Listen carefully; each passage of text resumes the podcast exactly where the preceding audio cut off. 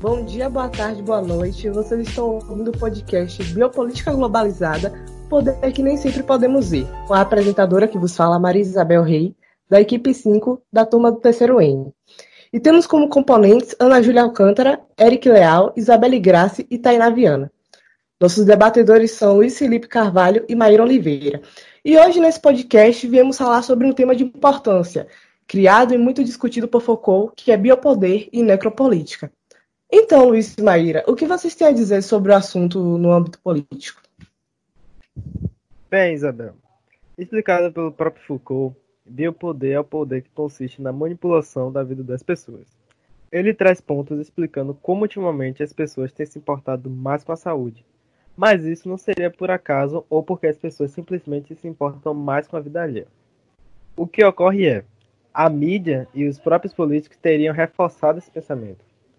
Pensamento que estimula essa nova forma de vida mais saudável, para que aquele indivíduo viva mais e, por consequência, supra por mais tempo o mercado de trabalho consumidor, por assim estar mais apto a trabalhar.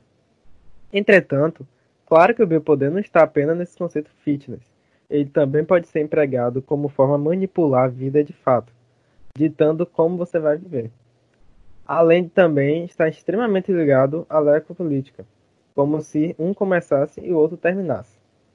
Todo esse processo aí que está acontecendo. A necropolítica é basicamente uma política da morte, onde o poder se instaura a fim de decidir qual vida é mais importante, qual vida significa mais. É como se fizesse de maneira forçada a seleção natural explicada por Darwin, sendo nesse caso a sobrevivência do mais privilegiado. Sim, de fato. E a gente sabe que esse poder não está só concentrado nas mãos políticas, né? Estão em todo lugar. É como se se enraizassem em todo lugar que podemos ter alguém que fique superior a nós, né?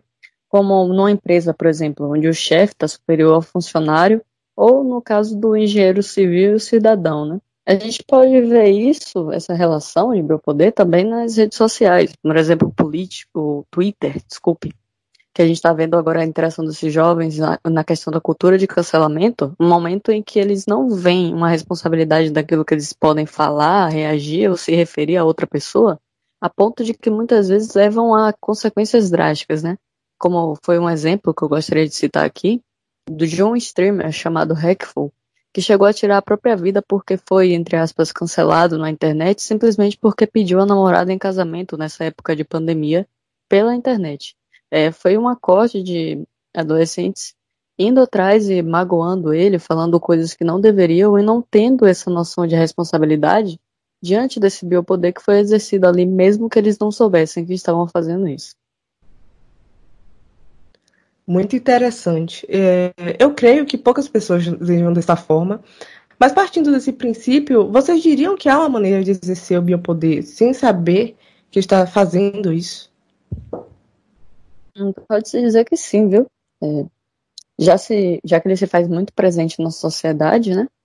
Inclusive, psicólogos têm feito algumas pesquisas e descobriram uma nova síndrome chamada síndrome de burnout, e ela foi declarada como síndrome pela OMS tem pouco tempo, e consiste simplesmente na síndrome de trabalho. É tanta pressão dentro do ambiente de trabalho, aquele ambiente se torna tão tóxico a ponto de fazer com que aquele funcionário tem uma doença crônica, né? Uma síndrome que causa estresse, causa inúmeras consequências psicológicas para aquela pessoa, envolvendo a vida dela e um controle dessa vida diante a responsabilidade de um trabalho que não é exercido da melhor forma, causando desgaste e outros problemas psicológicos. Sim, e imagino inclusive como os proletários na época da Revolução Industrial deviam se sentir, né? 14 horas de trabalho, movimentos repetitivos, fora toda a pressão de uma nova era. É bem complicado. E conseguimos ver como esses processos se repetem ao longo da história, de maneira implícita, contudo, tem uma similaridade. Na política do café com leite mesmo, vista na República Velha até o século passado que aconteceu, as relações de trabalho e domínio remetiam muito ao período feudal do século XV. Será mesmo, Luiz? Porque na República Velha havia um sistema oligárquico e as relações de poder partiam dos presidentes, que na época eram os coronéis, direto para os trabalhadores rurais e das cidades. Ou seja, o que eu quero dizer é que são sistemas distintos. Sim, mas são sistemas diferentes, mas não podemos deixar de analisar o fator poder sobre os corpos que são bem pertinentes em ambos os casos. Às vezes, nomes diferentes nos levam a dissociar um do outro. Assim como no feudalismo, os senhores feudais dominavam os corpos dos camponeses com a precária condição de trabalho e de vida. Já na República do Café com Leite, podemos ver essa relação trabalhista com novos nomes, como o mandonismo. Ah, mandonismo significa controle exercido por determinadas pessoas sobre outras, em razão de possuírem uma grande quantidade de terra. Uhum. Concordo. É, então, essas péssimas condições de trabalho ocasionavam uma eventual necropolítica, né? As condições de trabalho eram péssimas, então os capangas eles acabavam por abusar desse poder, aproveitando dessa brecha, né? Fatos que levaram muitas vidas de operários e bastante desvalorizados na época. Algumas coisas não mudam, né?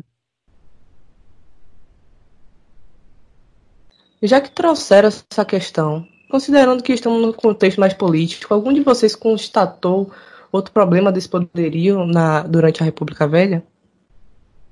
Olha, nesse mesmo período citado por Luiz, havia um processo de corelianismo, né? E o voto de Cabresto, onde ele, eles mesmos proprietários de terra, desculpa, eles compravam os votos muitas vezes, intimidando os mesmos a, os, e os obrigando a votar, no caso.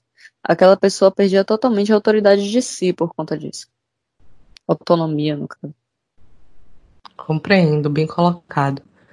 E tem um exemplo mais claro que vocês poderiam dar sobre essa manipulação do biopoder? Tem.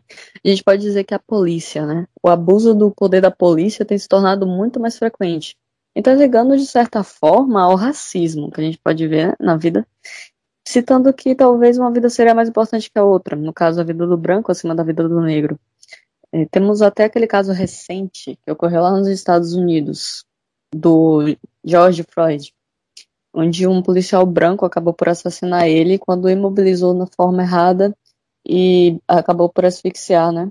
Nós percebemos por isso aí. Olha, Maíra, inclusive é outro biopoder misturado aí. De nação para nação. Pense comigo. Recentemente ocorreu um caso parecido aqui no Brasil, uma mulher negra foi sufocada por um policial em uma abordagem, mas não gerou tanta repercussão, nem mesmo movimento, que dirá a quantidade de publicações que houveram no caso dos Estados Unidos, o qual repercutiu muito até aqui no Brasil. Não que isso seja ruim, mas podemos ver que a relação do poder americano no Brasil é muito persistente em questão de importância. É como se os corpos estadunidenses fossem mais importantes que os brasileiros. Realmente. É notável quanto os brasileiros costumam idolatrar os Estados Unidos. E eu me questiono onde é que estava a filmagem do caso da mulher negra, que foi severamente abordada pelo policial, sabendo que ocorreu em maio. Onde é que estava esse vídeo durante todo esse tempo? Que inclusive veio à tona apenas em julho, que foi após o caso semelhante do George Floyd. A gente percebe que só gera comoção quando a mídia escolhe porque a violência que acontece no Brasil, em nossos bairros, principalmente no, nos locais periféricos, perdão, todos os dias, muitas vezes é vista de modo banal. Se não for para a mídia, é como se nunca tivesse existido. Mas bem, sabendo que a mídia tem um papel muito importante para tudo, então qual seria a relação da mídia e biopoder? Justamente, Isabel, a mídia tem um papel muito importante Foucault mesmo disse que os novos meios de comunicação estariam totalmente ligados a essa questão. Então veja programas da, na Globo, como Bem-Estar, falando isso em relação ao biopoder como forma de prolongar a vida, ok? E também a nossa nova geração de blogueiros fitness. Nós vemos aí que o corpo ideal agora é o corpo saudável. Rapaz, é complicado. E a gente acaba tendo, dentro desse âmbito, né? Duas vertentes. Duas vertentes que a gente saindo agora, Luiz, desse, dessa questão de saúde, e voltando para o caso do racismo que a gente havia citado, a gente também vê que dentro da mídia eles colocam uma pressão tão grande em cima do preto a marginalizá-lo sempre, né? Porque até nas novelas, que a gente querendo ou não, é um âmbito de mídia muito influenciável, sempre colocam o negro como marginalizado, nunca como protagonista, e a gente acaba por ver uma relação é, social disso muito grande, que acaba causando Sim, de fato, em grande maioria aparecem como criminosos, empregadas ou papéis de pouca importância, quase nunca como os protagonistas. Né?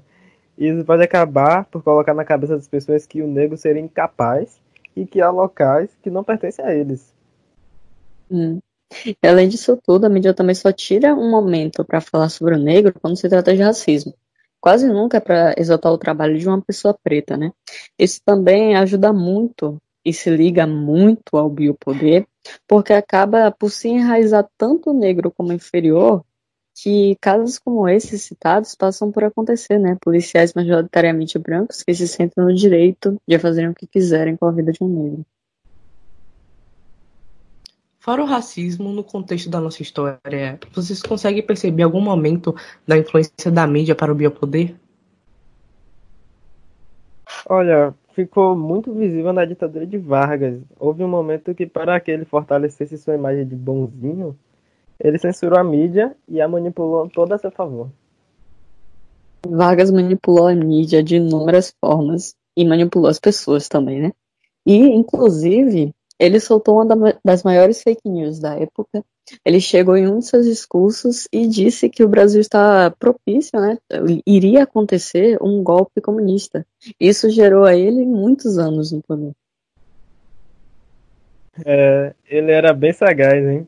uma ditadura realmente restrita, mas que bom que tudo isso acabou, depois que, paz, né, o, o governo aliado ao exército brasileiro lutou na Itália por democracia e se deram conta que eles também queriam democracia aqui. o falar em presidente que manipulava, agora vamos ver um pouquinho aqui.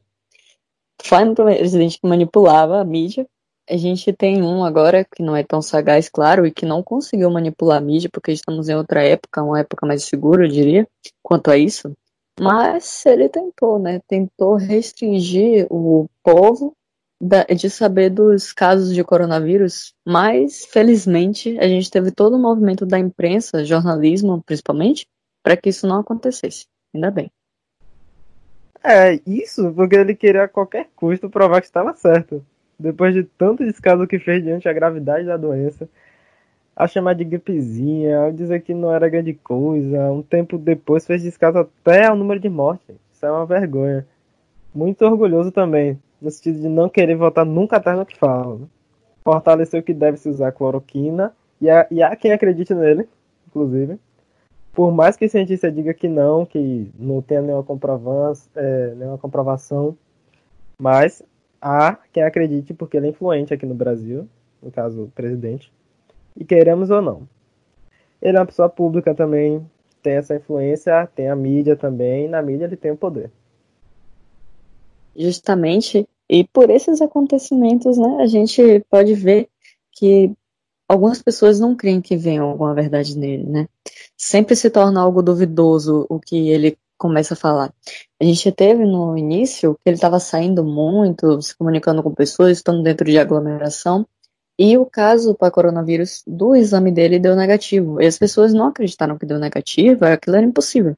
E agora, recentemente, é, não posso dizer infelizmente, né? Infelizmente ele pegou o coronavírus e deu positivo para o caso e ninguém consegue acreditar também. Inclusive, passaram a relacionar como se fosse um marketing para vender o remédio cloroquina, porque eles estão achando que ele quer fazer o um marketing para dizer que se curou com a cloroquina para poder vender o remédio. É bem complicado.